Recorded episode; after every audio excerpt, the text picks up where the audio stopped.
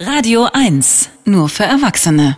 So, es gibt manche Geschichten, die zeigen, dass wenn Sie eines Tages auch mal Wissenschaftler werden wollen oder es vielleicht schon geworden sind, dann wissen Sie, das hat viel mit Neugier zu tun. Man muss neugierig sein auf Dinge, die da draußen in der Welt passieren. Und eine der ungewöhnlichsten Stories, die ich in letzter Zeit gelesen habe, war über eine Zeckenart in den USA und Mexiko. Und wenn die äh, ihre wie sagt man das denn, die Menschen beißt, die an ihr vorbeigehen. Meistens fallen die ja von Bäumen oder so, oder die klettern halt aus Gräsern irgendwie so die Beine hoch und beißt dann da rein. Dann kann es passieren, dass sie eine Allergie entwickeln gegen Fleisch.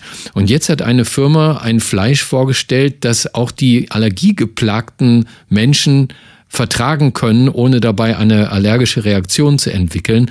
Ich finde das eine ziemlich ungewöhnliche Geschichte und die lassen wir uns vorstellen von einem, von dem wir ja alle wissen, dass er schon lange kein Fleisch mehr isst.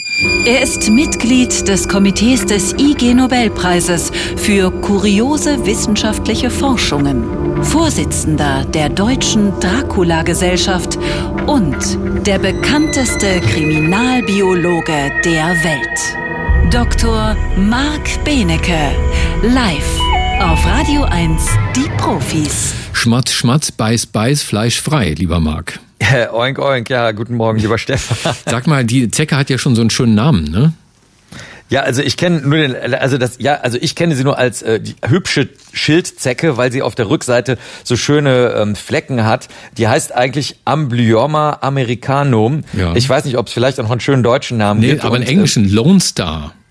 Ja, richtig. Lone Star, das passt auch, weil sie tatsächlich äh, entdeckt wurde im Südwesten der USA, als man äh, Krebsmedikamente getestet hat. Und dann ist den ähm, Kollegen und Kolleginnen aufgefallen, da wird mit dem Immunsystem sehr viel rumgespielt, weil Krebs wird durch Immuntherapien neuerdings bekämpft. Und da ist den Kollegen dort aufgefallen, dass komischerweise nicht nur die Leute, die diese Behandlung mit dem Tumormedikament bekommen haben, sondern auch andere Leute, die sozusagen als Blindprobe, als Neutralprobe benutzt wurden, dass die auch diese Allergie gegen rotes Fleisch entwickelt hatten. Und das konnte ja dann nichts mit der Krebstherapie zu tun tun haben. Und dann hat man mal geschaut, und mehrere von diesen Leuten haben berichtet, dass sie nach dem Zeckenbiss auf einmal eine ganz merkwürdige Allergie bekommen, nämlich gegen sogenanntes Red Meat, wie das da heißt, da unten im, in den südlichen USA, ähm, nämlich ähm, also Schweinefleisch, Rinderfleisch, Lammfleisch und jetzt wird's interessant, auch noch Katzen und Hunde. Das zählt auch als Red Meat. Das wurde auch noch mit direkt mitgetestet und nicht gegen äh, Truthahn, Hühnchen und Fisch. Das gilt als White Meat dort in den USA. Und könnte man ja eigentlich sagen, äh, prima Sache, ne? Dann ist äh, sowohl das Klimaproblem gelöst, Massentierhaltung wird es nicht mehr geben, wenn alle Leute von so einer Zecke gebissen werden würden. Aber es eigentlich ist kein Spaß, oder? Ähm, naja, also ich meine, deine, deine Anmerkung trägt natürlich viel Wahrheit in sich. Das Besondere an dieser Allergie ist, sie tritt ein bisschen verzögert auf, anders als äh, andere Allergien, die schon so nach, weiß ich nicht, fünf Minuten bis eine halbe Stunde auftreten. Das passiert erst nach drei bis sechs Stunden. Das heißt häufig nach dem Abendessen. Dann kriegen die Leute das nachts äh, so gegen äh, Mitternacht bis zwei Uhr. Das war dann also auch sehr merkwürdig.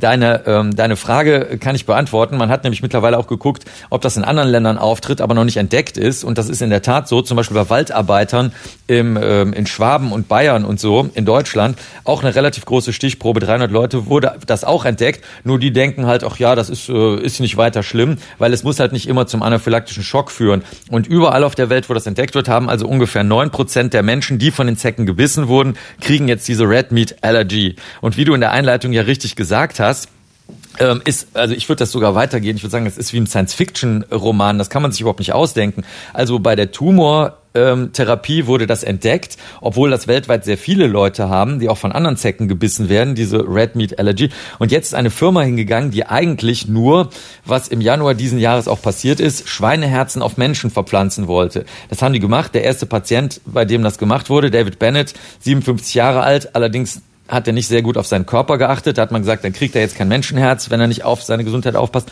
Der ist dann am 9. März 2022 gestorben. Und diese Firma, Revivicor, hat sich mal die, ähm, den Allergiemechanismus angeguckt bei den Leuten, die Red Meat Allergy kriegen und hat festgestellt, ist doch irre.